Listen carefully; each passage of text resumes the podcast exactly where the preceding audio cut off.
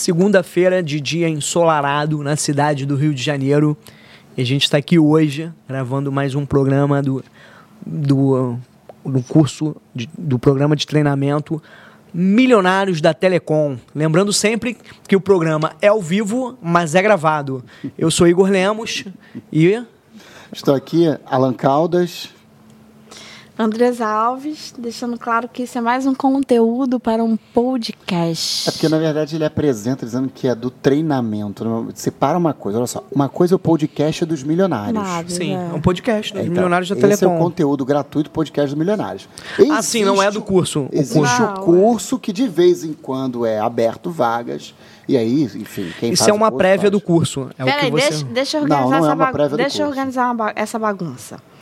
Existe o programa de treinamento Milionários da Telecom, que é um curso onde o Alan ensina a montar um provedor de internet do zero até o faturamento de um milhão por ano.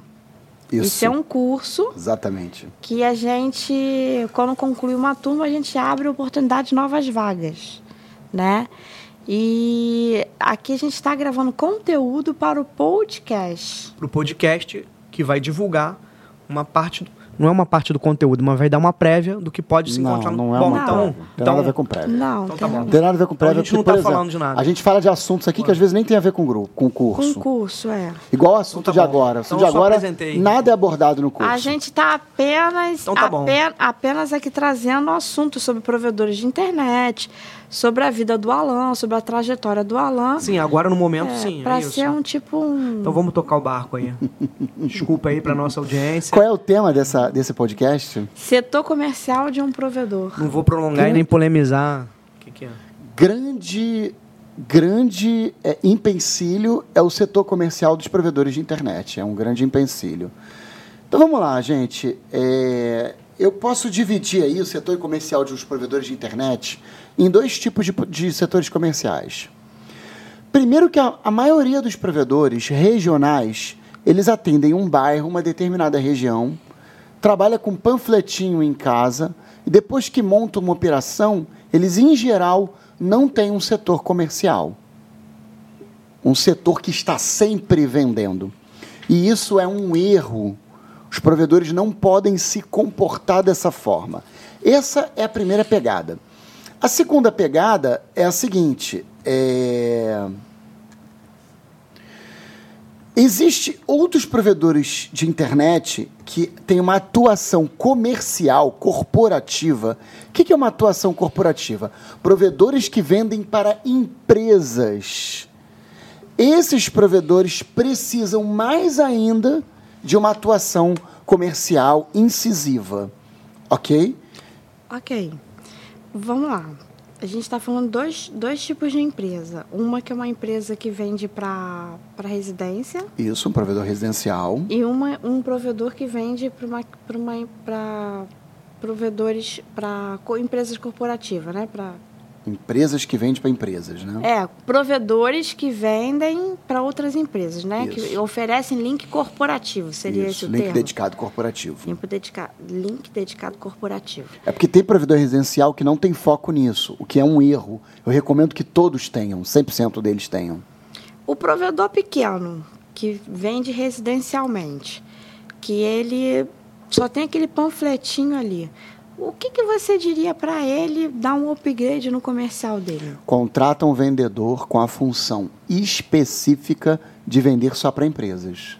Mas nós vamos chegar a isso aqui mais à frente ou não? O problema é que esse roteiro que está aí, ele é um roteiro que dá detalhes de como montar esse, esse, essa equipe comercial. Mas aí para montar uma equipe comercial tem que ser um provedor já de médio porte, não? Mas a maioria dos provedores tem grana para isso. É de médio porte, tem condições, não fazem por falta de conhecimento. E é essa pegada que eu quero falar aqui no programa. Então vamos lá. Sobre essas dificuldades que eu quero falar aqui no programa. Então vamos lá. O que que, o que que os provedores deveriam fazer? O problema é que o provedor residencial, ele contrata um vendedor para tudo. E eu já cometi esse erro também. Ah, não, você vai cuidar do setor comercial, você cuida do corporativo e você cuida do residencial também. Acontece que esse vendedor ou esse gerente comercial, ele fica ocupado com o residencial. Porque o residencial ele é mais de marketing do que vendas. Quem está nos assistindo, se você acha que não tem diferença, Igor é formado, sabe que tem. Marketing é uma coisa, vendas é outra. Tentando explicar para você ou exemplificar. Marketing é o que vai dar suporte às vendas. O planejamento de marketing, ele vai dar suporte às vendas. Como assim vai dar suporte às vendas? O, é, é, o marketing que vai bolar as campanhas, que vai bolar os anúncios. É o marketing que vai bolar é, qual é o produto que vai ser vendido para qual público. Então o que acontece? Vendas é quando o cara está lá vendendo, quando ele tem as ferramentas do marketing. Ele tem o folder que o marketing bolou. Ou Estudou o mercado todo. Estudou o mercado. A viabilidade, a viabilidade né? da, de venda. Marketing, marketing, ting, né? Market, mercado. Fazendo ting, mercado. Estudar o mercado. Estudar o mercado. Então o que acontece? Voltando para esse provedor regional, a maioria dos provedores regionais contratam uma pessoa para cuidar de tudo. Quando você contrata uma pessoa para cuidar de tudo, não dá. Eu cometi esse erro e depois eu cheguei a essa conclusão. Porque o dia a dia vem, negócio de a pessoa cumpre horário, aí sai na hora do almoço, hora de chegar, hora de sair, tá entendendo? Aí para trabalhar de fato, passa um mês, passa dois meses, a pessoa, você vai ver, não tem resultado. Então o que, que acontece? É...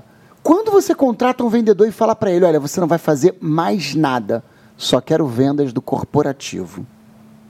Para empresa, no caso. Para empresas. Aí a, a, a pegada pé. Aí, a, aí você começa a ver se esse vendedor trouxe resultado ou não trouxe. Entendeu? Vai medir o, o retorno que ele está dando aí. Exatamente isso. Entendeu? O que mais tem aí? A equipe ideal. Então, quando a gente fala de a equipe ideal, o que, que seria uma equipe ideal?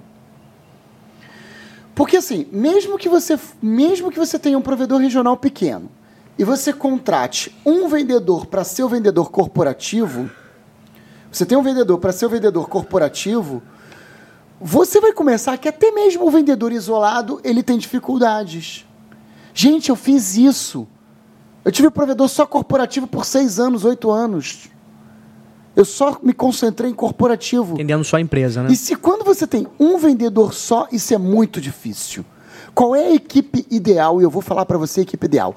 Dois vendedores, no mínimo, um gerente comercial e um back office. Se você quer ter o ideal do ideal mesmo, bota mais três telemarketing. Para poder divulgar como que legal. isso funciona, Andresa? Olha só, como é que é essa parada? Como é que isso funciona? Imagina que você precisa arrumar empresas que queiram contratar link dedicado. Tá? Você vai ter um vendedor. Qual é a atuação do vendedor? O vendedor vai ligar para a lead, vai pegar o telefone, vai ligar para a lead. Oi, tudo bem? Você está interessado em contratar um link dedicado de internet? Sua internet não está uma merda? Por cai toda hora? Você não precisa botar mais uma internet. Essa atuação do vendedor. Vamos trocar lead por um termo mais conhecido? Sim, lead seria a dica de um possível novo cliente. Um possível cliente, pronto. Um possível cliente. Cliente um potencial ali. Um, eu também, eu também gostava de chamar de lead de prospect. Ah, os seus prospects. Prospectar um novo. Por que prospect? Prospect em inglês é perspectiva. Possibilidade de, de possibilidade ele contratar o seu de, serviço de contratar esse serviço, etc, etc, etc. Perfeito. Eu ainda acho essa estrutura que você está falando, dois vendedores, um gerente, e etc, etc e tal, uma equipe muito grande. Okay. Nós visitamos muitos provedores durante visitamos, a sua campanha, né? visitamos. né? E aí, assim, eu conto no, nos dedos o provedor que poderia ter estrutura para fazer uma equipe dessa. Eu entendo. E quem está nos assistindo vai ter realmente essa dificuldade e eu compartilho com vocês essa dificuldade. Porque tem coisas que você ser muito pequeno é difícil. Eu, te, eu, fui, eu fui muito pequeno de ter um vendedor só. E, e era enrolado. Porque essa equipe que você está sugerindo aí, dois vendedores, um gerente, call center, não sei o que, se você for contabilizar, você está falando da quantidade de funcionários que muitos provedores operam. Tem, verdade. Verdade, toda razão. E aí eu queria um pulo do gato para esse provedor pequeno conseguir minimamente organizar o comercial dele. Sem precisar botar essa É estrutura toda. difícil não ter estrutura mínima. Pro corporativo é difícil, pro residencial é mais fácil. Pro residencial você tem um coordenador de marketing, ele vai tocar vendas do comercial. Pro corporativo é difícil. Tem mais tópicos aí, eu vou explicar o porquê. Tá, eu já teria uma, o- uma, outra, uma outra sacada. Tenta levar a tua mente, Andresa, Ah. para um daqueles provedores lá da região dos lagos que a gente visitou, por exemplo. Não, eu tô justamente levando minha mente para isso. Pra Por isso lá. que eu tô conseguindo ter dificuldade de encaixar uma equipe de cinco, seis pessoas, que às vezes é o provedor inteiro. Entendeu? Tudo bem. Aí eu talvez esteja achando que a alternativa seja a saída da questão é, de usar as redes sociais. Isso é uma das pegadas que tem. Aí no tópico não está escrito Business Intelligence. Tá. E aí o que, que acontece?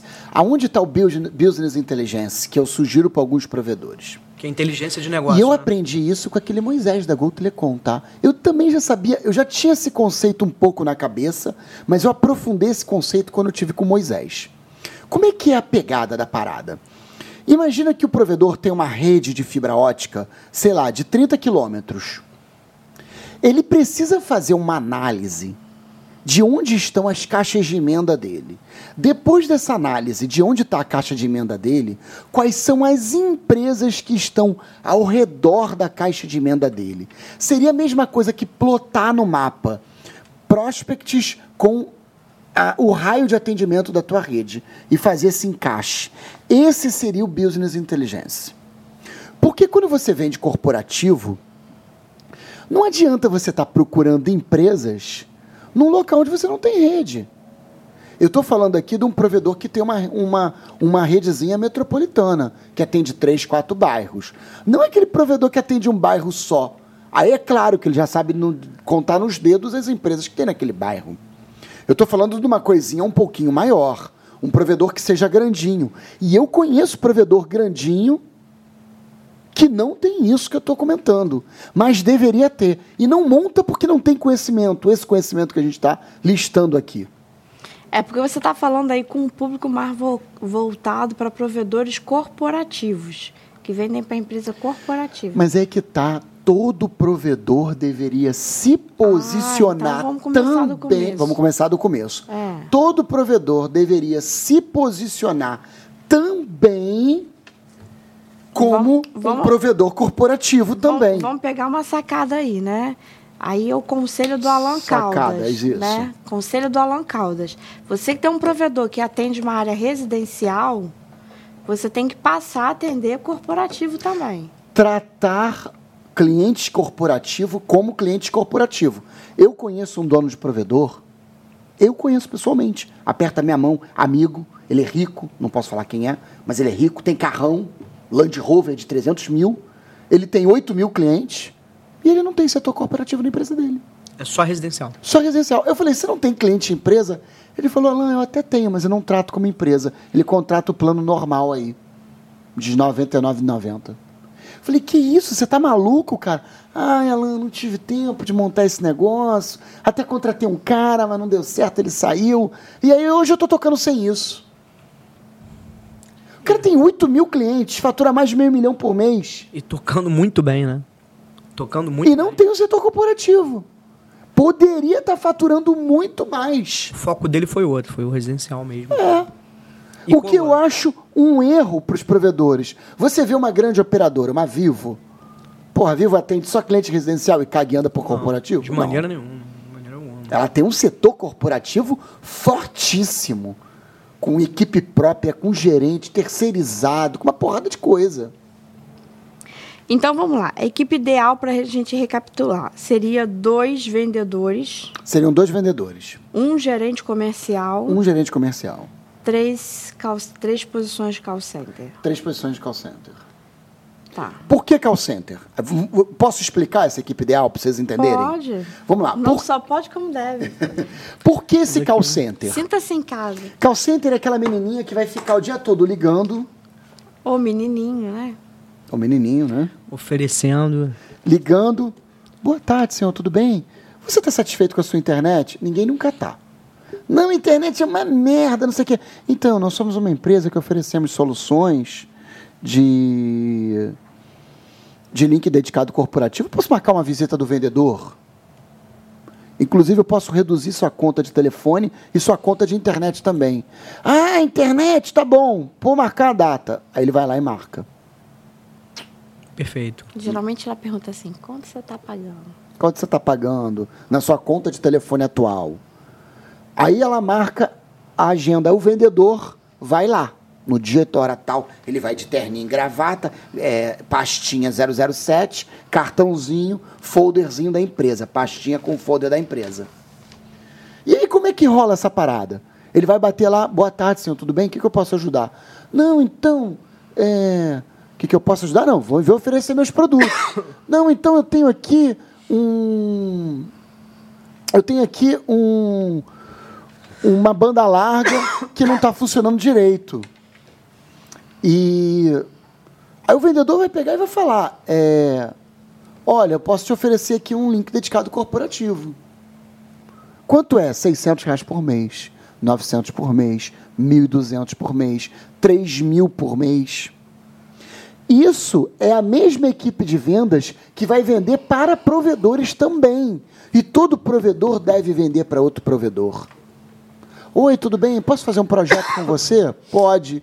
Como é que é? Você tem um provedorzinho de internet? Tem quantos megas você está consumindo? Ah, hoje eu tenho 500 megas. Tudo bem, vamos botar um giga aí para você? E esse telemarketing é a empresa que vai ficar ligando e marcando visita para os vendedores irem vender. Esse telemarketing pode ser terceirizado? Pode, mas é difícil de, gest... de fazer a gestão. De fazer E é mais. O custo seria mais alto, né? Não, é mais Depende. baixo. É mais baixo, né? É mais baixo. Entendi. Mas é difícil fazer a gestão. Porque não fica direto na sua empresa, né? Fisicamente. É, porque não fica direto. Fisicamente Porque todo ali. telemarketing tem um problema chamado lista. Por quê? Porque você tem que pegar e dar a lista. Eles vão fazer ali de forma meio mecânica. Aí ele vai ligar para quem? E quem vai arrumar essa lista? E Eu arru- ia perguntar justamente isso. Então- Como, como captar essa lista? Então, aí tem vários jeitos. Tem vários jeitos de arrumar várias listas. Uma sugestão é usar o Google Meu Negócio. Outra sugestão é comprar bancos de dados. Eu já comprei vários bancos de dados de empresas. E, e é legal, é bom assim? Funciona. É Eu mesmo. ia perguntar se É era mesmo. legal do termo P- jurídico, na- na- do ponto Não, jurídico. legalizado é. Legal sim. de funcionar, assim. Não, não, funciona. E esse banco de dados, ele- eles têm um perfil já, ele já vem formatado assim para o perfil da sua empresa. Por exemplo, é, você pode ir na associação né, de lojistas, toda, todo, toda capital tem uma CDLs, né? Co- Como é que é CDL? Clube de Diretores Logísticos. Clube de Dirigentes e Lojistas. Aí chega lá e você fala, eu quero o banco de dados de empresas. Aí o cara te dá um CD, né? um e-mail com, com um banco de dados com todas as empresas daquela região. Entendi. Você está entendendo? Eu já comprei esse- esses bancos de dados diversas vezes e paguei por isso. Aliás, existem empresas de marketing direto especializadas em vender banco de dados. Existem empresas e você compra isso na Santa Efigênia em São Paulo também, que eu também já comprei na Os Santa bancos de Efigênia. dados, né? Compra os bancos de O dados. que, que não se vende na Santa O que, Efigênia? que não se vende? Compra, já Olha comprei. só, uma sacada. Só que o Você da Santa- que quer ser provedor, vai lá na Santa Efigênia que tu já volta com tudo pronto. Não, tudo pronto não, né? Um Ai, banco de dados. gente. Você depois tem que dar isso na mão de um telemarketing. Você tem que fazer um script para o telemarketing poder fazer a ligação e saber o que falar. Entendeu? E aí o que acontece? A pegada é alguém. E aí onde está aquela equipe ideal? O gerente comercial, o que, que o gerente comercial vai fazer a gestão? A gestão, se o telemarketing está fazendo a ligação, Entendi. Supervisionar. se ele está fazendo a ligação perfeita, se é, essa ligação está gerando visita e se os, os vendedores estão indo visitar as empresas. Esse mecanismo tá. Agora, tem uma sacada aqui que eu quero passar para vocês. Uma coisa que eu fiz na minha empresa que deu muito certo. Na minha empresa eu contratei o 99 táxi. E aí o que acontece? Toda vez que o vendedor ia para atender um, um- um cliente de vendas, ele usava o 99 táxi. Perfeito. Tipo Uber. A gente pagava o Uber para o vendedor ir e para o vendedor voltar. Só que quando o vendedor ia para a empresa, a gente pagava a passagem normal. Normal. Porque o vendedor anda de terno. O vendedor vai atender um cliente em lugar específico. Não dá para o vendedor estar tá pegando um ônibus, um, dois, três ônibus Ainda para mais ir. nesse calor do Rio de Janeiro. Ainda mais nesse calor do Rio de Janeiro, entendeu? É, e otimiza tempo também, né? De Otimiza- voltar pra empresa, né? Otimiza tempo, é mais prático, é mais rápido. É. Mais, funcio mais operacional, mais funcional, né? Exatamente. Entendeu? Aí o que, que acontece? Por isso que o gerente comercial ele tem que fazer a gestão desse telemarketing e desse os vendedores que vai fazer visita. Eu já tive esse telemarketing. E eu era o próprio gerente da coisa. Contratei duas meninas, dei uma lista na mão dela e falei: olha, o script é esse. Você vai ligar oferecendo, oferecendo, oferecendo, oferecendo, oferecendo, oferecendo. E quando você marcar a visita, eu vou lá pessoalmente. Deu certo. E meus primeiros clientes corporativos foram vendidos dessa forma. Show. Isso a gente trabalhava no São Roque na época. No São naquele- Roque. Tu lembra aquele sótão lá? Eu lembro. Eu lembro. Foi dessa forma que a coisa funcionou. A casa era, né? Você morava ali e foi Morava montou o embaixo, escritório em cima. tinha um escritório em Foi o cima. começo, foi a primeira, o primeiro escritório da Vox, não foi? Foi, foi, foi, foi. Maneiríssimo. E como você chega a contratar esses funcionários? Como é que você faz essa seleção? Cara, muito complexo. Muito difícil. Isso é uma- um problema. Tá aí uma sacada que eu vou começar a explicar para vocês aqui. Vaga no InfoJobs. Anuncia. Aí eu colocava uma secretária que ficava eternamente contratando. Como é que é isso? Eternamente contratando? É. Ah, Até Por quê? Hoje em dia, o advento da internet faz com que as vagas de emprego elas sejam muito é, fúteis, seria o nome, ou voláteis, dinâmico. Sim, dinâmico. Porque, olha só, eu vou voltar para o meu tempo. Muito- Eu vou voltar para o meu tempo. Como é que eu arrumava emprego no meu tempo sem internet? Tinha, um, porta, currículo. tinha um jornal chamado Boa Chance Sim. no Globo. Segundo Aos domingos. Aos domingos tinha um caderno chamado Boa Chance. Aí tinha um anúncio no Boa Chance. A pessoa estava ali, enviar currículo para o endereço tal. Isso não é da minha época. É, mas eu já procurei emprego dessa forma. Aí eu pegava o meu currículo, botava no envelope e mandava para aquele endereço que estava ali. Aí a pessoa recebia os currículos Mandava pelo correio? pelo correio. Nossa. Aí a pessoa recebia os currículos, ligava e as pessoas é, iam lá na entrevista. Hoje em dia, como é que funciona? É um site na internet com aplicativo no celular. Aí a pessoa cadastra o celular, a pessoa não está procurando trabalho, a pessoa está cagando e andando. É porque vai ficar lá. Ah, vou me cadastrar aqui, se enrolar, rolou. É, fica lá. Aí tu cadastra uma vaga, pô, dois mil pessoas. Cara, sem sacanagem, eu usava o InfoJobs. Em duas horas, tinha mil pessoas inscritas. A questão não é que se rolar, rolou. A questão é que no- nos tempos atuais, a pessoa bater na porta da tua empresa com o currículo na mão, você até se espanta, né? Se espanta. É, Você nem quer aquele papel ali na nem tua é mesa. muito aceito. Geralmente é Não, tudo eu gosto, eu pessoalmente gosto muito. Praticamente todos que bateram na minha porta entregando currículo pessoalmente, eu contratei. É, eu, eu ia detestar. você vê melhor, né? Você, você tem um... Né? Agora, é, eu vejo melhor. Agora, é claro que é, nos dias de hoje, eu também esperar que as minhas contratações venham de gente que vai bater na minha porta, é melhor eu esperar chover canivete, que não vai Ah, chover. eu, eu né? particularmente acho assim, nessa época de tudo digitalizado. E olha que eu não sou tão tecnológica, né? A pessoa bate na minha porta para entregar um papel, pelo amor de Deus, né? É mais objetivo, mas não é mais usual. Hoje em dia, Não, não é todas usual. as empresas Mas a contratam pergunta que eu queria fazer não é isso, não. Você falou aí do site, do InfoJob, você deu uma, uma pegada, deve ter outros, né, sites que as empresas Sim, podem sim, cadastrar. sim. Catu, eu usava o InfoJobs. Mas eu queria saber, assim, a palavra-chave, é, o rato, para você atrair o rato na raturação no pote queijinho, o que, que você vai botar ali para você saber que aquele é o cara? Perfil, sei lá. Entrevista, né? Não. Ah, a entrevista de, depois de que captar, entendi. Perfil do vendedor corporativo você... Isso. é muito difícil. Primeiro que assim, é, dificilmente as empresas procuram é, um vendedor que não tem experiência. Geralmente, é dificilmente dão oportunidade para um vendedor que não tem experiência.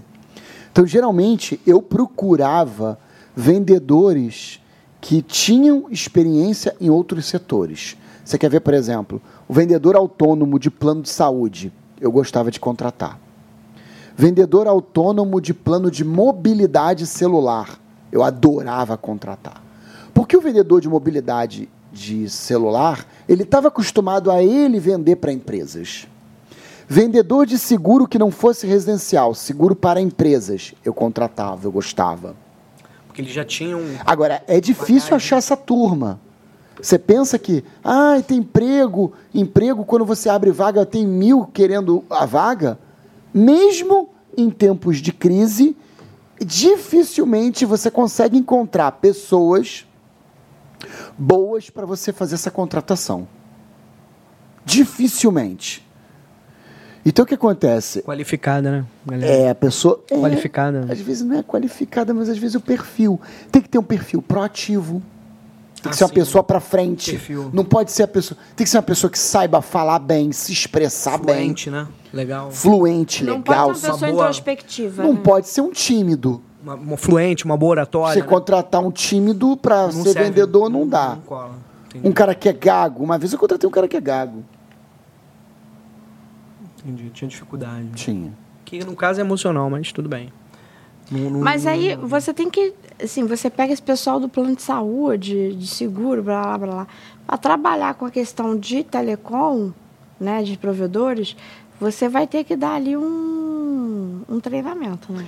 Claro, eu treinava, eu explicava o que, que, é o que, que era o produto, o que, que é link dedicado, eu explicava quais eram os tipos de empresas que contratavam link dedicado. Igual, por exemplo, hoje a gente está onde? No edifício Aqua, num coworking. Vocês acham o quê? Que o que tem aqui é uma banda larga? Não. Pô, tu viu a quantidade de gente? Tem quase 400 pessoas trabalhando aqui nesse Quantidade co- de andares, prédio é, mega. Pô, um prédio mega. Não é um prédio, porque a internet aqui é da, dessa empresa. Então o que acontece? O cara provavelmente tem um link dedicado ali, né? Sem dúvida. Provavelmente ele tem um link dedicado, né? É, Ele contratou uns 200 mega dedicado, eu acho que Mas todos ter. os andares devem ter o link dedicado. Ah, Isso que cada empresa, dizer, cada empresa aqui em cima deve é, ter o seu link o dedicado. seu link dedicado, o seu andar específico, entendeu? Exato. E aí o que acontece? Eu dava esse treinamento para o vendedor que eu contratava. Só que eu me perdi no que eu estava falando. Eu colocava uma secretária, eu botava a vaga no InfoJobs, quem fazia a vaga era eu. E eu botava a secretária, olha, liga aí para todo mundo que eu achava que tinha um perfil, dava uma olhadinha no currículo. Se tivesse um pouco esse perfil do que eu falei, ela ligava marcando. Só que ela ligava e ela tinha uma listinha. Me presta a canetinha aqui. A minha secretária tinha uma listinha. Vai escrever não. Aí o que acontece? Por exemplo, ela ligava. Tem gente que não consegue o contato. Tudo bem, não conseguiu. Mas tem gente que conseguiu o contato. Oi, tudo bem? Aqui é da empresa tal. Eu estou te ligando a respeito de uma vaga de emprego. Ah, vaga de emprego? Então quero te chamar para uma entrevista. A pessoa não fala no telefone, eu não vou para a entrevista. Você sabe o que a pessoa diz? Não, pode marcar sim. Amanhã, 10 horas, estarei aí. Você sabe quantos vem? Pouquíssimos. 30%. Ah, achei que fosse metade. 30%. Significa que para você ter 10 pessoas numa sala de entrevista, ela ligou e marcou com 30. E para ela conseguir falar de fato com 30 pessoas, ela ligou para 60. Pra sobrar uma. É, porque a uma margem metade aí. o telefone não completou, não pode, não deu, a pessoa não atendeu, não sei o que, não sei o que lá. A outra parte acaba não vindo. Então, olha só como o trabalho de contratação ele é complexo e começa lá atrás. Ela ligou para 60 pessoas, falou com 30, para 10 pessoas estarem naquela sala. Quando aquelas 10 pessoas estão na sala, eu vou achar uma ou meia que vai atender. que vai atender o meu perfil. Vai se encaixar ali no perfil da vaga. Então, assim, é difícil mesmo achar um vendedor. E outro detalhe, não é sorte não, tá? É muito trabalho. Eu fiz isso milhares de vezes na minha vida. A vaga de vendedor minha estava eternamente aberta. Porque dificilmente. Porque estava sempre aberta. E aí eu a cada um mês, encerrava a vaga e abria de novo no mesmo dia, só para ter novos inscritos. Porque quando a menina ligava, ela, fala- ela falava assim: Ah, eu me inscrevi na vaga recentemente. Porque se a pessoa se inscreveu hoje, você liga para uma entrevista daqui a uma semana, a pessoa, ah, não lembro, não, emprego? Que emprego? Entendi. Entendeu? E outro detalhe, mesmo quando a minha equipe estava boa, mesmo quando a minha equipe estava boa, eu ainda assim contra- eh, fazia entrevista com pessoas. Pra deixar um. Mas na verdade, eu aprendi isso no livro do Paulo, Jorge Paulo Leman, aquele Sonho Grande. O Jorge Paulo Leman, na empresa dele, na Ambev, ele tem um esquema lá que ele falava o seguinte: eu preciso entrevistar por ano mil pessoas. Eu fiquei olhando e falei, cara, tem- faz todo sentido. Porque a função dele era encontrar talentos, pessoas talentosas. E eu aplicava esse conceito que eu aprendi no livro dele, do Sonho Grande, e eu acho que você, tá aí uma sacada. Sacada do livro Sonho Grande. Com- faça constantemente entrevistas, mesmo quando o seu quadro da equipe esteja bom. Pra Para todos os ou setores. achar novos talentos ou deixar um banco reserva ali. Ou então você está acostumado com os funcionários que você já tem, no mínimo você se surpreende com Você se talento. surpreende, você acha aquele cara talentoso, bom, bonito e barato. Cara, nessa história de é, entrevistar pessoas sem precisar, eu já contratei umas sete ou dez. Imagino, imagino. Imagina, tá tudo bem na tua empresa, mas do nada pinta uma pessoa que tu fala assim: caraca, esse cara tem tudo a ver. Ele vai virar um bom técnico, ele vai virar um bom NOC, ele vai virar um bom vendedor comercial, Perfeito. ele vai virar um bom financeiro. Mas deixa sempre ali. ó. O meu melhor vendedor eu não contratei numa vaga aberta. Foi nessa reserva Foi no, aí. foi no banco chamado Banco de Talentos. Esse negócio aperta o ouvido, né? De vez em quando. É que o teu é mais levinho. É que, é que você também tem uma facilidade que por conta do canal do YouTube, você também tinha muita gente, muita demanda espontânea de gente se oferecendo a trabalhar com você, né? Nem tanto. E teve realmente, eu não posso mentir, teve alguns. Alguns me procuraram espontaneamente falando, Alan, conheço você, queria um emprego na sua empresa. Eu tive, teve aquela história do Machadinho do Oeste. Sim, um, dois, né? Lembra, o garoto saiu de Rondônia. Sa- Sabe por que eu conversei com ele outro dia? Hum. Da cidade dele até a capital, Porto Velho, você sabe quantas horas são? Seis horas de viagem. Caraca, é muito longe, meu. É, é do Rio a São Paulo. Que isso? Porra. Não tem um Até a mesmo. capital. Chãozaço, né, meu? Não é interior, interior, interiorzão. É. Entendeu? E aí o que, que acontece? Então teve uma ou outra pessoa, mas eu não estou dando ideia de que todo mundo vire youtuber e faça a mesma coisa que eu. Tem quantos minutos o programa já? Então, eu me perdi aqui na contagem, acredito que tenha 33 minutos. Mas não estava com cronômetro? Tava, mas eu fui fazer uma consulta aqui a ver com o tema e eu meio que dei uma parada nele. Aí o que, que acontece? Mesmo assim, depois que eu assisti essa parada do sonho grande, eu li essa parada do sonho grande, eu entendi, achei que tinha razão. Eu estava lá com a vaga de vendedores aberta. Mandava minha secretária, ó, vamos fazer entrevista. Entrevista para vendedor. Aí eu chegava lá para entrevistar, aí tinha uma vendedora meia boca, um, vendedor de seguro preguiçoso, uma empre... um outro gordinho. Ó, o vendedor gordinho não dá certo não, tá, gente? Ai, gente. Não cola, não? Não, não cola. Não adianta É contratar. porque todo, eu vou falar por mim, né? Todo gordo, né? Tem preguiça de levantar da É, cadeira. é, é, é energia. A gente fala mais Não, besteira não, aí. não, porque anda muito. Vendedor, vendedor Ah, corporativo questão- anda, tem Condição física mesmo. condição física, tem que correr. Não contrata, vai dar ruim.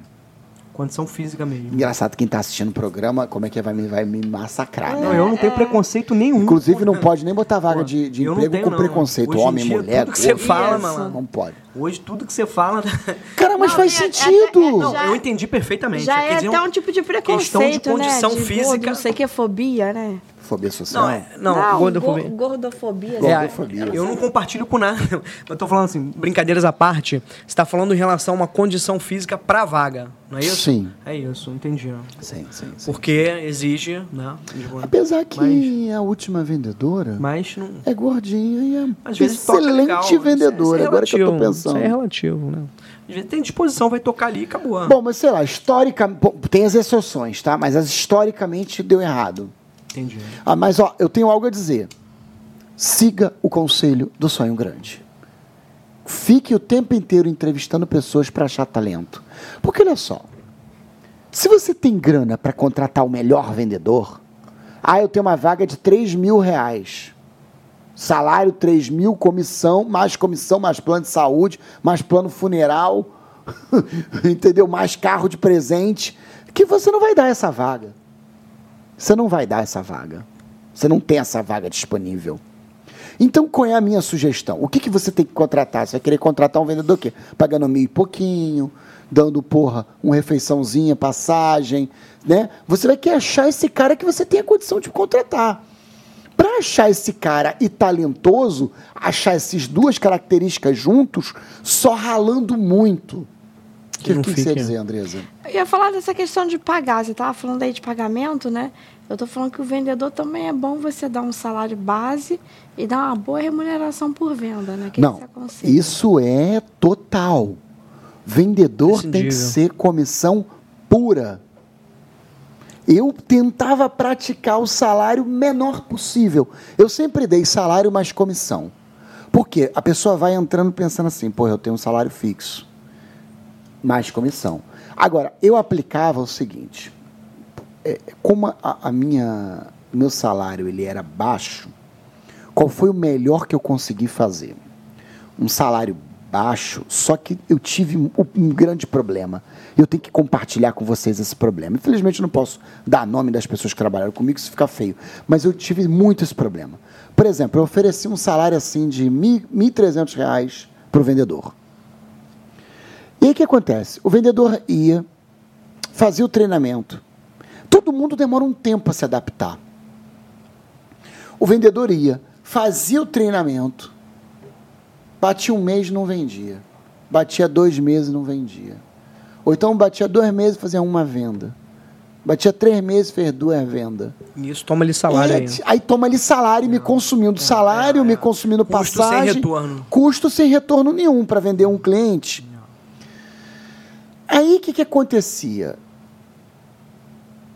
Eu já cheguei a quatro, cinco meses com vendas pífias. Eu já carreguei pessoas com venda de quatro meses. Ah, uma venda que eu não fiquei satisfeito. Vendedor que eu não fiquei satisfeito. Não teve retorno, não. Não teve retorno. Aí o que, que acontece? O que, que eu fazia para equilibrar? Olha, você ganha o seu salário e tinha um mínimo de, de vendas. Esse mínimo era a meta. Sim. Ah, qual é a meta? A meta lá era, na época, ter no mínimo 2 mil em vendas. Quando a pessoa tinha 2 mil em vendas, eu aplicava um bônus a mais no salário. Entendi, pra compensar esse. Quando veio a reforma trabalhista, que eu pude ter um salário menor do que a, e a carga horária menor também, eu fiz isso. Em vez de contratar no 44 horas semanais, eu contratei 40 horas semanais. Significa que a pessoa tinha um horário mais curtinho, tinha um salário um pouquinho menor, o salário em vez de mil e tal, era mil reais o salário. Pô, mil reais menos que o salário mínimo? Sim. Só que se batesse a meta de dois mil, ganhava 800 de bônus.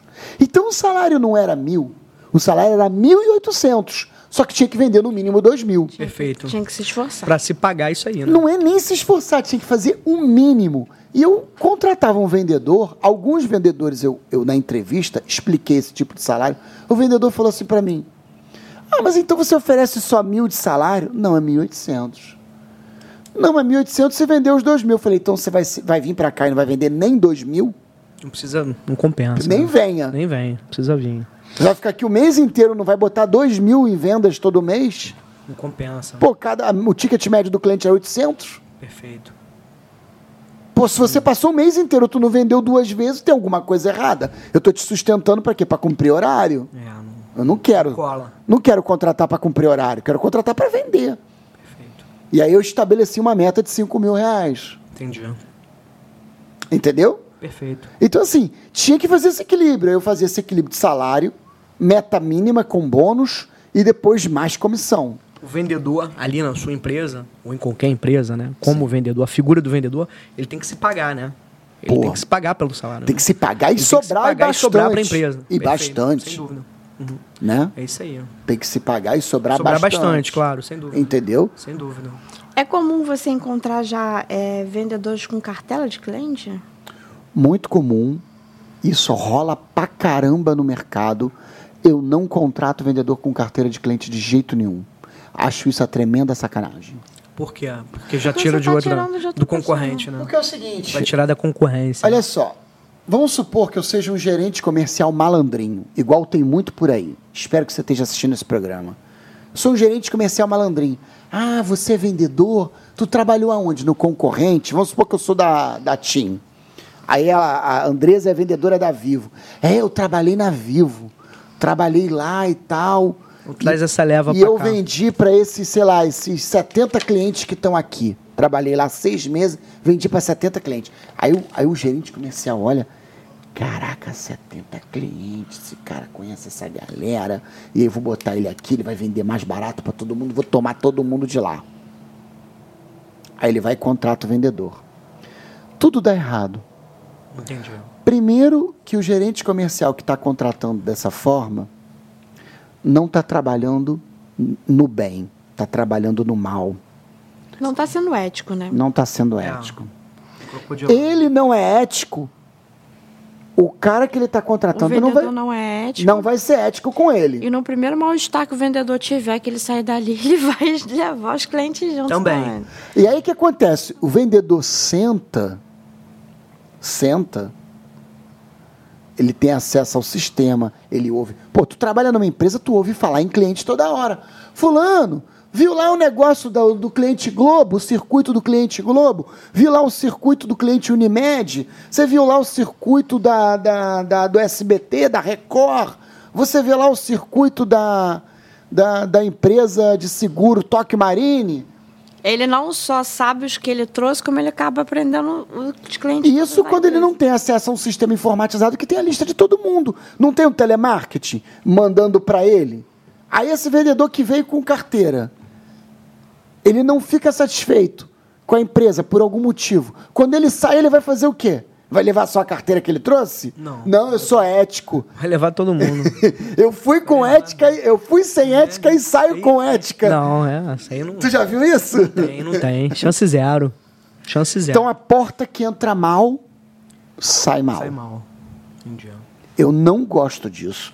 Nunca contratei vendedor assim. Ótima lição aí.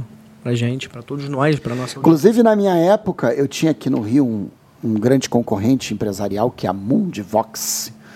E contratei alguns vendedores da Mundvox e a galera tentava trazer isso para ser contratado como vantagem. Eu pegava e falava, cara, não quero nada disso. É, porque da mesma forma que você tá lá com a tua empresa tocando aí no teu dia a dia, né? Tem outras também fazendo a mesma coisa, né? Sim, E sim, não é, não é sim. assim que E ó, tem é algumas sacadas, algumas paradinhas. Sabe aqui, como é que é? Eu vi uma frase que está escrito o seguinte: o diabo está nos detalhes. O diabo mora nos detalhes. Deus e o diabo moram nos detalhes, né? É, e eu gostei dessa frase, o diabo Faz mora sentido, nos detalhes. faz Agora, sentido. olha só um detalhe importante que eu tinha com um vendedor quando eu contratava. Eu falei isso outro dia com meu pai. Meu pai não deu ideia para o que eu estou falando. Porque meu pai tem um hospital veterinário, ele tem vários veterinários, e lá ele tem um problemazinho parecido com esse que a gente está contando. Quando o vendedor entra na empresa, ele geralmente tem o celular dele. Tem o chip dele. Aí eu chego para ele e falo o seguinte: ó, a parada é o seguinte, você vai trabalhar aqui, a empresa vai te dar um número. Mas esse tem que ser o seu número pessoal. Ah, não, não quero porque eu já tenho o meu há muitos anos. Pô, parceiro, então muito obrigado, não pode trabalhar aqui não. Por quê? Porque ele vai fazer uma re... Hoje em dia, o advento do WhatsApp, ele não se comunica com o cliente só pelo telefone da empresa. Ele vai se comunicar no Zap. E aí o que acontece? O vendedor veio, ficou uma semana, ficou duas. Todo mundo que ele falou está naquele zap. Por isso que eu chego para o vendedor e falo: olha, você tem que aderir como telefone pessoal o telefone da empresa. Ah, mas eu tenho esse aqui, família, não sei o quê. Pô, parceiro, então você avisa a tua família, você avisa teus amigos que o teu número novo agora é esse. Eu não dou detalhes a ele do meu problema. Sim. Eu só dou as condições. Ele aceita se quiser. Perfeito. Se Ele quiser não também pode não aceita. continuar com o dele Não, pessoal e para tem as coisas pessoais e o Tem gente que vem com esse papo, eu não Ah, aceito. Por quê? Por que não? Explica, não pode? Porque se o vendedor for malandro, ele joga os, os clientes pro zap pessoal dele. Entendi. Separado ali. ó. Faz uma outra, um outro canalzinho ali. Acabou, tipo, né? E aí, quando ele mete o pé, ele leva. Tu acha que eu já não perdi é, cliente Tá, mas- que, que meu vendedor levou, que ele tinha relação com o cliente? Mas se ele deixa de ter o número dele pessoal e passa a ter o da empresa como uso, quando ele vai embora? Ele Não deixa pode- o chip com o número que é da empresa. Eu não estou dizendo que isso impede, mas vai atrapalhar bastante. Já dificulta o trâmite Pô, aí. né? bastante, Entendi. né? Inclusive, aquele chip que era dele vai pro celular de outro vendedor. Aí os clientes que ele falava, não, agora não é o, o, o Jorge, não, agora é o João que está atendendo. Posso te ajudar? Vamos, Claro, vamos, acabou o assunto. Vamos comprar um link Acabou, não dedicado. vai- não, é. entendeu? Não vai ter chance, né? Eu Já usava, cerca. Eu usava o mesmo WhatsApp. Cerca é legal, né? E como evitar a evasão de clientes na saída do vendedor? Então, aí vamos lá. Eu já dei essa, essa parada que eu acabei de falar, é uma sacada. Nunca deixe o vendedor usar o zap pessoal dele. Quando ele for aí, embora, os clientes vai junto com ele, tá?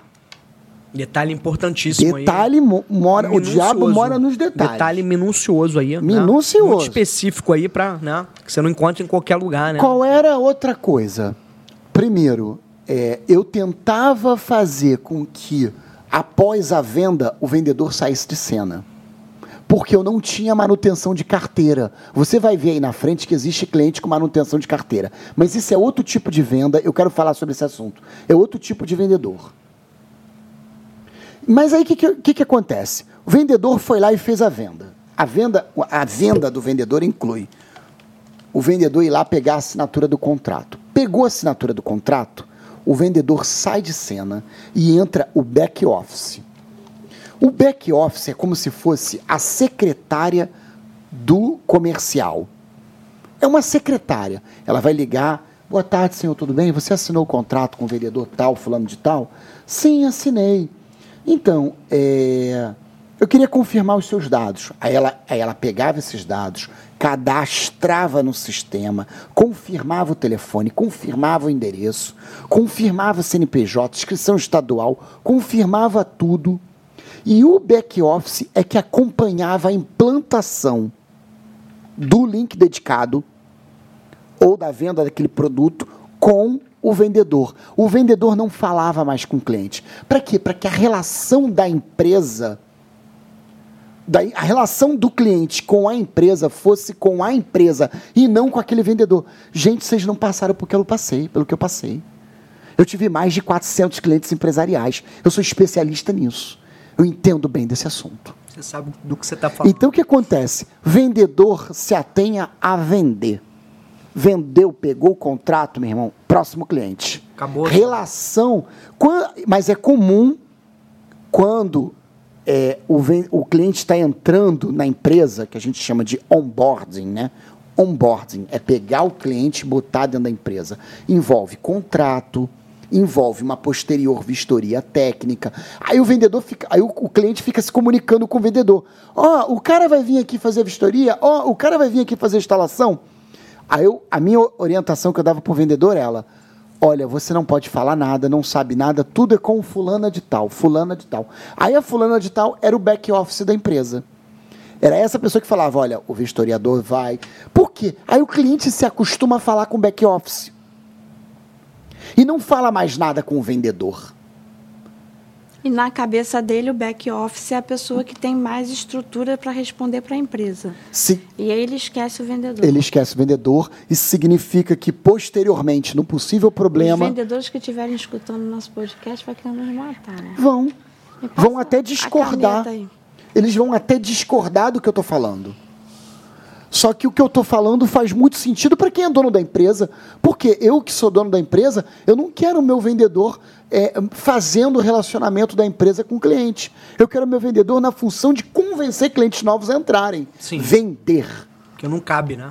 Fazer relacionamento com o cliente. Por esses dois motivos. Não cabe para não perder o tempo dele e não cabe para o cliente depois não ficar é, refém daquele vendedor. Aí o vendedor mete pé. Ah, não, eu gosto desse Aliás, eu estou passando por esse caso num caso que você tá, vai lembrar. Você lembra que eu era síndico do prédio? Lembro, claro. Eu era síndico lembro, do meu prédio. Aí eu tive que contratar uma empresa para fazer o projeto de incêndio e pânico, lembra? Lembro. Lembro. Projeto de incêndio e pânico. Lembro. Aí eu procurei várias empresas que fazem projetos de incêndio e pânico. E aí, uma dessas empresas eu gostei. O vendedor foi lá e me atendeu. Alan, olha, tá aqui, eu presto o serviço de projeto de incêndio de pânico. Ele me cobrou 8 mil reais para fazer o projeto. 10 mil. Aí eu apertei ele, apertei, eu falei, cara, não quero dinheiro por fora, não. Não, é que todo síndico pede um dinheirinho por fora. falei, não, parceiro, quero dinheiro por fora, não, não gosto disso. O, a, a, a, casa é minha, o apartamento é meu, e eu não quero roubar a mim mesmo, vou roubar condomínio. Tá doido? Se eu cobro mais caro do condomínio, é eu que estou pagando o condomínio. Mesmo jeito. Entendeu? Ele, não, é, porque os síndicos profissionais aí pedem isso toda hora, né? Falei, não, mas aqui o síndico é proprietário. aí, beleza. Contratei o projeto dele. Sabe o que, que aconteceu? Ele estava numa empresa, não vou falar o nome para não dar rolo. Ele estava numa empresa. Sabe o que, que aconteceu? Eu terminei meu mandato de síndico. Aí hoje eu sou conselheiro, não sou mais síndico, graças a Deus, que ser síndico é, é chato né, pra caralho. Aí. Mas o Alan adora estar tá no, no meeting gay do. Aí o que acontece? Aí o que aconteceu, Igor? Ele hoje tem outra empresa. E ele me ligou. Aí, Quer? vai. Aí, vai. Quer? Não, é porque o projeto foi feito, aí agora tem que fazer a obra. A obra é 200, 200 mil, 250 mil. A empresa dele, e né? aí ele está em outra empresa, meu é. camarada. Aí a obra é com a empresa dele. Ele né? ele está no concorrente, que inclusive eu peguei uma proposta com o concorrente dele. E agora ele foi trabalhar no concorrente e está me oferecendo a obra pelo concorrente. Entendi. E eu aqui com pena do antigo patrão dele. Entendi. Perfeito. O antigo patrão. E aí, eu não quero que isso aconteça com você, que é patrão que contratou um vendedor, pagou salário, se esforçou para encontrar um lead, para encontrar um prospect do link dedicado. Aí o vendedor sai e leva teu cliente. É, não existe. Tem que se calçar e se precaver contra isso, né? Cercar legal. Pra não... Então, para isso não acontecer, tome os cuidados que eu estou falando para você mantém a relação do cliente com a empresa, não com o vendedor. Cara, vendedor é uma raça antiética para Dedel. Ainda mais de link dedicado corporativo. É selva, né? É um concorrer ali, né? Total. Uma guerra. Né? Esse, esse detalhezinho que eu dei do chip do celular, então, ó, ó, Sou malandro nisso, eu sou malandro legal, nisso, pega tá? Legal. Você tem expediente, né? De... Eu sou bobo, não sou bobo, não. Eu não sou bobo, meu camarada. Sem dúvida, não, sem dúvida. Você. E a história também do vendedor com carteira, eu também falei essa história. E um outro jeito, é claro, de manter e reter os clientes, porque o cliente não vai embora só por causa da relação com o vendedor. Mas é uma relação que influencia. Ah, tá aqui, manutenção dos clientes com carteira. Não, isso é uma outra pegada. Eu quero ah, explicar tá. isso num outro momento. Isso é mais complexo e mais difícil. Tudo bem. Mas eu digo o seguinte: todos os clientes que você for vender, contrato de fidelidade. 24 meses, 36. Aí, pra... Faça o que eu digo, não faça o que eu faço. É porque você está confundindo, Andresa, olha só, você está confundindo é, do link dedicado que o provedor compra do link dedicado que uma empresa compra. Um provedor contrata um link dedicado de 1 GB, de 500 megas. Daqui a seis meses ele cresceu, ele precisa de mais megas. Uma empresa não cresce demanda de uma hora para outra. Você pega uma empresa aí, por exemplo, como a construtora em Nova Iguaçu, por exemplo. A construtora, ela tem um escritóriozinho com 15 pessoas trabalhando. Tem todo um processo. Me né? mira, mas me é. Daqui a 15, daqui a um ano, você não vai ter essa empresa com 40 pessoas trabalhando. Pode até ter, mas é, é difícil. Difícil. difícil. então um o que acontece? Né? Não tem problema uma empresa, um cliente corporativo, assinar um contrato de 12 de 24. Embora se eu fosse dono da empresa, eu também ia ter, ter medo. De ficar esse tempo todo aí. né? Mas dá pra você assinar com um pouquinho de tranquilidade. Até, até na nossa telefonia móvel ou, ou fixa É. em casa, a gente assina com fidelidade, que eles querem Se fidelizar fode. o tempo todo. Daqui a pouco, li- ele- eles mesmos, a própria empresa, liga... Te aí oferecendo mais barato. É, aí tu fala, não, eu quero migrar. Não, mas a senhora tá fidelizada, tem que pagar uma multa. Já aconteceu isso contigo na Oi, né? Acontece o tempo Pode dar o todo. nome logo. Ela pagava um plano da Oi, fidelizado por 12 meses, a própria Oi ligou oferecendo um plano mais barato. Ela falou, tudo bem, eu quero. Aí Não. quando a Oi foi instalar, não podia porque estava fidelizado. Já aconteceu no passado o e tem uma semana... li- O setor que liga não é o setor que... que, que- Sim, É, é, diferente. Tem, uma semana atrás aconteceu isso na Oi de novo. Posso falar valores? Pode falar. Então, eu tô pagando 180 reais por um plano lá de quantos, quantos megas? 15 mega. 15 megas. Aí, essa semana, me ligaram oferecendo um plano de 100 megas, é isso? Ah. Por 120. Aí, eu não posso porque eu tô fidelizada. A própria empresa Se te liga. né, A própria empresa te liga te oferecendo um plano mais- mais barato, menor porque aí. o setor que vende o plano não É vê a outro. conta atual, né? Tá Extremamente aí essa- contraditório. Não tá Então interligado vamos essa... lá, Alan. É, é, qual foi a maior frustração que você já teve assim, com o setor comercial? É, para a gente dar uma fechada nesse. Cliente é vendedor comercial, entra na justiça. Eu tive um cara que trabalhou comigo 40 dias exatos, entrou na justiça, fiquei chateado. Foi chato. Imagina. Mas entra na justiça por qual apelação? Por que não assinou a carteira? Cliente ou... Não, vendedor. Vendedor. Vendedor, Vendedor. vendedor. vendedor. Tive um cara que entrou na justiça. Porque, e, e eu ainda falei pra ele, ele foi trabalhar lá, eu falei, cara, você quer que assine a carteira? Ah, não, preciso ver como é que é o emprego primeiro e tal. Falei, você tem certeza? Então, tudo bem. Gente, 30 dias voa. Um sopro passa. É, e depois ele ah, ficou com... Aí voltou quando, atrás. não, aí quando bateu 20 dias, eu falei, cara, traz tua carteira, você só pode trabalhar com a carteira aqui. Aí Ele trouxe a carteira. Quando bateu 30, eu falei pra ele, cara, é, eu vou assinar. Eu não, não posso ficar com, com pessoa com mais. Ah, não, não, eu não gostei da empresa, eu quero ir embora. Saiu. Paguei tudo, paguei salário, paguei tudo certinho. Ele entrou na justiça. Isso é má intenção, sabia? Na- Aí na justiça. Não, pior. Na justiça, foi mais caro o advogado para defender do que eu devia de fato a ele. Imagina, o cara te deu trabalho aí O valor da é- causa dele. Isso é mau caratismo. O valor da causa dele, ele requereu lá um 13 terceiro fundo de garantia, deu coisa assim de 350 reais. O advogado me cobrou mil É, não, isso é mau caratismo. para ir em uma audiência. Mau caratismo da parte dele, né? Porra. Não, isso aí, pô, Ah, mas não se faz. tem- O juiz ainda ficou puto. Ele falou: pô, meu senhor, você tem que acessar a justiça do trabalho com mais. Como é que é? Mais prudência. Com mais prudência, com mais elementos. Vocês entram na justiça para tudo. Ela não falou pro cliente, ela falou pro doutor: pô, doutor, vocês também. Você vai ganhar quanto nisso aqui?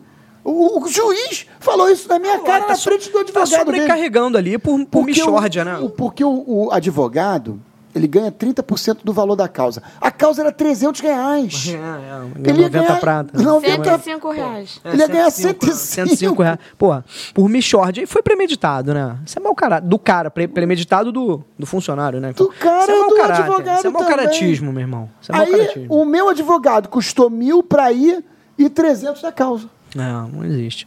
Isso aí, pô, prejuízo maior foi seu, né? Isso aí é. Isso não existe, né? Essa foi uma das minhas maiores frustrações. Foi um, um- um episódio que eu não esqueço. E não por culpa sua, né? Porque você tratou direitinho ali com o cara, né? Porra. Vou te falar que, de certa forma, culpa minha também, porque dar- a pessoa essa entra na brecha, empresa, olha, não tem carteira, então não pode trabalhar, meu camarada. É, acabou, não É pode abrir, não pode flexibilizar, é, é, tá certo. Isso aí. É só com carteira. Só que é tão chato o procedimento de contratação. Isso é uma porra errada do Brasil. Carte... Já, viu o documento físico? Carteira de trabalho. Aí tem que pegar a carteira, receber com os documentos, mandar para o contador. Contador as preenche, volta o patrão, assina, devolve. Isso aí demora uma semana. Eu não estou todo dia no contador. Eu não estou disponível também toda hora. Uma hora tem um compromisso, uma hora tem outro. Tinha que ser tudo digital. ah, vai contratar, entra num sitezinho na internet, formulário, Acabou. preenche, pagou a guia, tá pago, o direito trabalhista tá ali. Em cinco minutos. Eu não sou contra nenhum direito trabalhista, pelo contrário, sou a favor de todos eles. Inclusive, sou a favor dos direitos trabalhistas que querem tirar também. Sou a favor. Eu só não sou a favor de burocracia.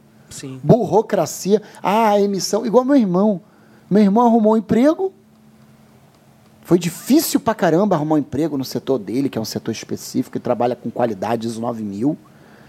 E aí, quando chegou lá para trabalhar, levou a carteira. Empresa grande, né? Só contrata com trabalho. André, onde é que eu vou preencher aqui? Tua carteira tá cheia. Só no Brasil, né? Aí ele, pô, mas eu tô precisando tanto do emprego. Aí você tenta Aí a- agendar. Aí a, mulher, aí a mulher falou, pô, você conseguiu o mais difícil que era o emprego, né? Mas você não pode começar a trabalhar. Meu irmão ficou um mês sem emprego. Porque entrou nessa, na fila do agendamento para tirar a carteira de trabalho. A burocracia. Aí eu vou te dizer como burlar para tirar a carteira de trabalho. Como né? é que é burla? Você pega uma carta da empresa que vai te contratar, assinada, uma, uma carta que qualquer um Tá. pode até inventar. Um CNPJ qualquer. Você vai direto num posto Ah, de carteira de trabalho e fala assim: olha só, eu estou precisando tirar com urgência e eu não consegui vaga. Aí eles, na hora, eles tiram para você. Entrega na hora? É, entrega na hora. Meu irmão ficou um mês sem emprego. Excelente, pô. Se vocês tivessem me Seguraram a vaga para ele. dito- E ele trabalhou dois anos na empresa, numa construtora. Mas se vocês tivessem me dito, eu tinha, Constru- eu tinha explicado um vocês como é que engenhão. funcionava. Ah, mas ele não sabia dessa treta Uma aí. carta da empresa dizendo que quer contratar, mas o funcionário está sem carteira. É, carteira e que exige de imediato. como é Sai é, na hora. E como é que é o servidor público lá? Muita boa vontade, né? Para atender, né? Geralmente com mulher eles são muito simpáticos, né? Servidor público deve fazer isso aí com o maior prazer. Não, né? eles fazem, porque sabe o que, que acontece também? O brasileiro também tem uma mania, assim, de criticar muito o governo. Eu tenho inúmeras críticas ao governo, entendeu? Sei. Mas o brasileiro também é acomodado. Então, o que, que acontece? O cara vai lá, marca. É mais fácil o governo inventar um treco. Sim, acho. é, é mais Eu fácil. também acho, que eu ia Seria falar. mais fácil que que eu fosse digitalizado. Ah, pô. Mas olha só, quer ver uma Pelo coisa? amor Assim, de ó, Deus, pum, tá né? aí, acabou. Pô, meu irmão. Quer ver, Objetivo, quer né, ver uma coisa? Você marca para eu tô tirar falando a tem carteira dois de anos. trabalho. Tem dez, marca não. para tirar uma carteira de trabalho. Não, esse problema de agendamento de carteira de trabalho já é de muitos anos. Você marca para tirar uma carteira de trabalho, mas você vai. Você não acorda na hora, você não sei o que. Aquele horário teu que estava agendado para você, não- você não foi lá. Foi que nem eu fui tirar Deixa o pass- fazer o passaporte. Hum. Aí eu agendei. Só que quando eu agendei, quem agendou foi a minha sobrinha. E aí eu, eu na minha cabeça, pedi ela para marcar um horário e ela marcou outro. Aí quando eu cheguei lá, já estava ultrapassado o horário. Eles me atenderam pronta, prontamente. Vamos encerrar o programa? Vamos encerrar o programa. Engraçado, não falamos tudo comercial, né? Não, não. Clientes com carteira, né? Manutenção de cliente com carteira. É, eu não falamos sobre ambiente de trabalho, mas eu acho que eu gosto quando o podcast termina. Vai aonde? Eu só vi aqui se vai dar tempo. Não, em cinco Não. Em cinco minutos? espaço no cartão. É. Vamos encerrar. Eu gosto de deixar Gostinho, quero quero mais. mais. eu né? gosto de deixar esse negócio. Bota. como é que é? Bom, Bota então, mel em minha boca. Vou explicar o que que é o cliente com carteira. Existe, existem eh, determinado tipo de, de produtos, inclusive de- na área de telecomunicações, que você é necessário manter a carteira de cliente. Como é que isso funciona, Andresa? Principalmente para empresas de telefonia, tá? Eu, outros- outros produtos também, mas telefonia é muito útil isso. Por exemplo, vamos supor que você seja uma empresa VoIP e você tem, sei lá, 200 clientes VoIPs. O cliente de VoIP, o cliente de telefonia, ele não é um cliente que você arrumou um novo, botou dentro da empresa e acabou. Você tem que estar mantendo aqueles clientes com um vendedor ativo sempre. Como é que é? Você pega dos 200, você vai pegar 50 clientes, você coloca esses 50 clientes na mão de um vendedor e fala assim: esses são os teus vendedores de carteira, esses são os teus clientes de carteira. Aí esse vendedor vai ficar ligando para cada cliente. Oi, tudo bem? Se precisar de alguma coisa, se der um defeito, se der um erro. Eu vi aqui que você está ligando pouco, o que, que aconteceu? Ele fica o tempo inteiro mantendo o relacionamento para que o cliente não fuja com facilidade. Isso é manutenção de cliente com carteira. E isso é muito perigoso, esse tipo de contratação de vendedor que vai cuidar de carteira. Porque a carteira é da empresa. E é a mesma coisa que você pegar o ouro e, e dar na mão de um terceiro. Não carteira da empresa, não do vendedor, né? Mas vamos encerrar, depois a gente Vamos fala nessa. mais sobre isso. Muito obrigado. Obrigada. Obrigado a vocês, Um grande abraço, pessoal. Isso. Até logo.